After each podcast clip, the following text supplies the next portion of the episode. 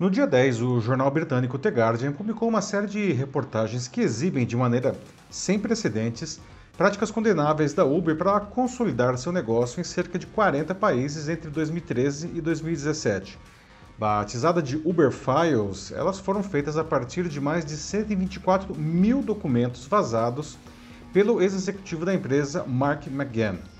Não seria exagero dizer que a empresa praticamente criou e popularizou o conceito de transporte por aplicativo. Ela é também um dos principais expoentes da chamada economia compartilhada, que vem revolucionando diversos mercados desde os primeiros anos desse século.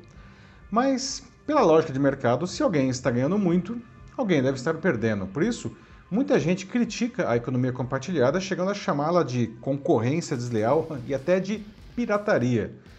No caso da Uber, quem perdeu muito foram os taxistas. Ganharam os motoristas de aplicativos, passageiros e, naturalmente, a companhia. Com isso, a Uber se tornou uma empresa queridinha dos clientes. Agora, os Uber Files colocam em questão se ela teria tido o mesmo sucesso se não se valesse desses subterfúgios. Eu sou Paulo Silvestre, consultor de mídia, cultura e transformação digital, e essa é mais uma pílula de cultura digital para começarmos bem a semana, disponível em vídeo e em podcast. Um dos principais destaques dos Uber Files é o trabalho de representantes da empresa junto a autoridades de diversos países para que eles flexibilizassem leis locais trabalhistas e de transporte para que a Uber pudesse operar sem problemas, especialmente frente aos protestos de taxistas e à não regulamentação da economia compartilhada.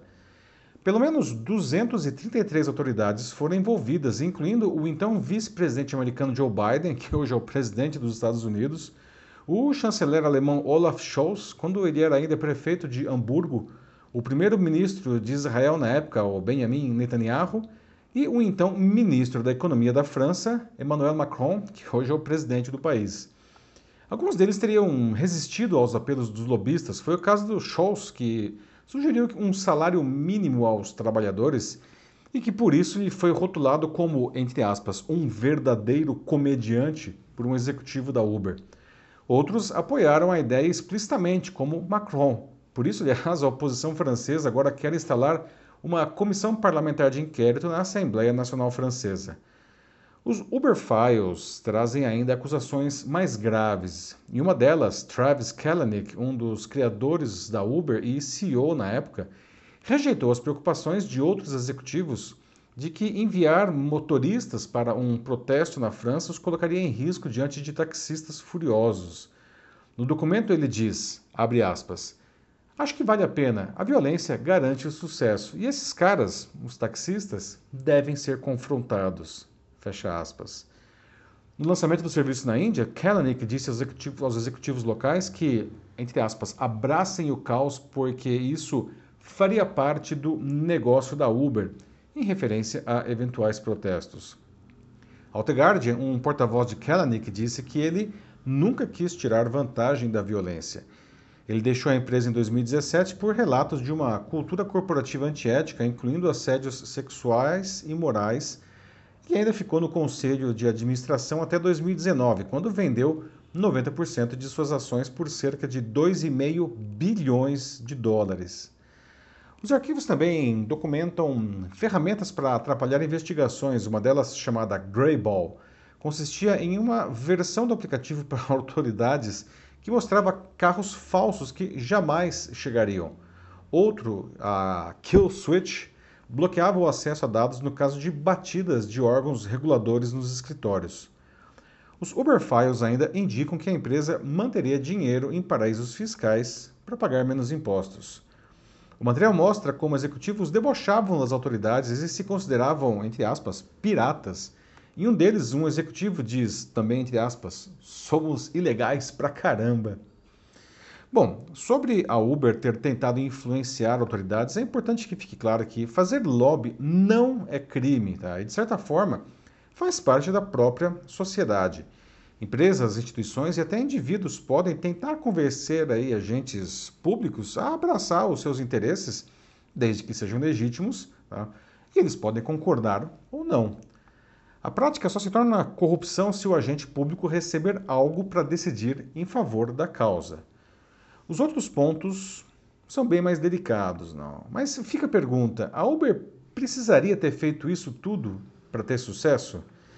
Sempre que a empresa chegava a um país, os passageiros a abraçavam efusivamente. Afinal, ela supria demandas de transporte reprimidas há muito tempo. Oferecia um transporte público individual confortável, rápido e confiável, com um preço justo e transparente. Uma combinação que não existia em táxis, ônibus, metrôs ou trens. Aliás, não existe ainda, né? Para os motoristas, era uma oportunidade de se ganhar dinheiro com o próprio carro.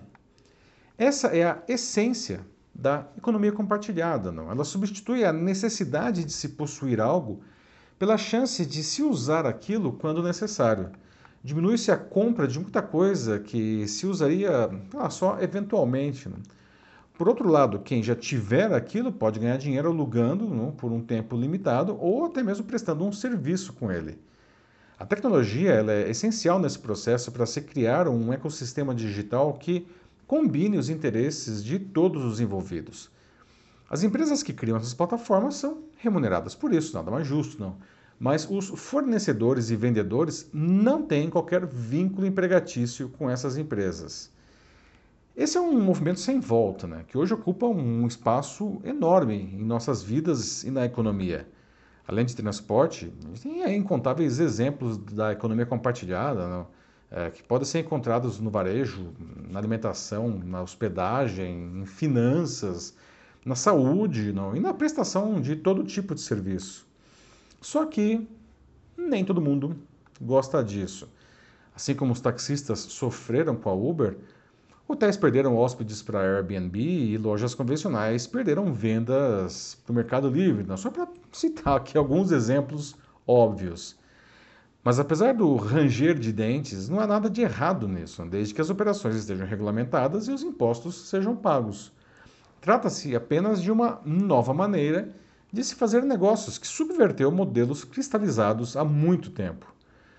Bom, eu tentei contato com a Uber para falar sobre isso tudo, não. Minha empresa se limitou a enviar uma nota global em que admite que foram cometidos erros e explica o que tem feito nos últimos cinco anos para que aquilo não se repita. Ela termina dizendo que, abre aspas, não demos e não daremos desculpas para comportamentos passados que claramente não estão alinhados com nossos valores atuais. Fecha aspas. Hum. Parece pouco e até soberbo diante da gravidade dos fatos. Por mais que tenha mudado seus valores, ainda é a mesma empresa e deve responder por erros passados, por mais que não os cometa mais. Né? A economia compartilhada revolucionou o mundo e a tendência é que ela ocupe espaços cada vez maiores em nossas vidas. A Uber é uma das grandes responsáveis pela sua popularização. Que os tais erros do passado sirvam de lição do que não deve ser feito em qualquer negócio, aliás, não ele pode dar certo sem nada disso. É isso aí, meus amigos. E você usa a economia compartilhada? Como cliente, provavelmente sim, né? Mas e como fornecedor? Será que o que você faz poderia se aproveitar disso? Se quiser fazer mais uh, coisas com isso e mais precisa de ajuda, né? mande uma mensagem aqui para mim que vai ser um prazer ajudá-lo nessa jornada. Eu sou Paulo Silvestre, consultor de mídia, cultura e transformação digital. Um fraternal abraço. Tchau.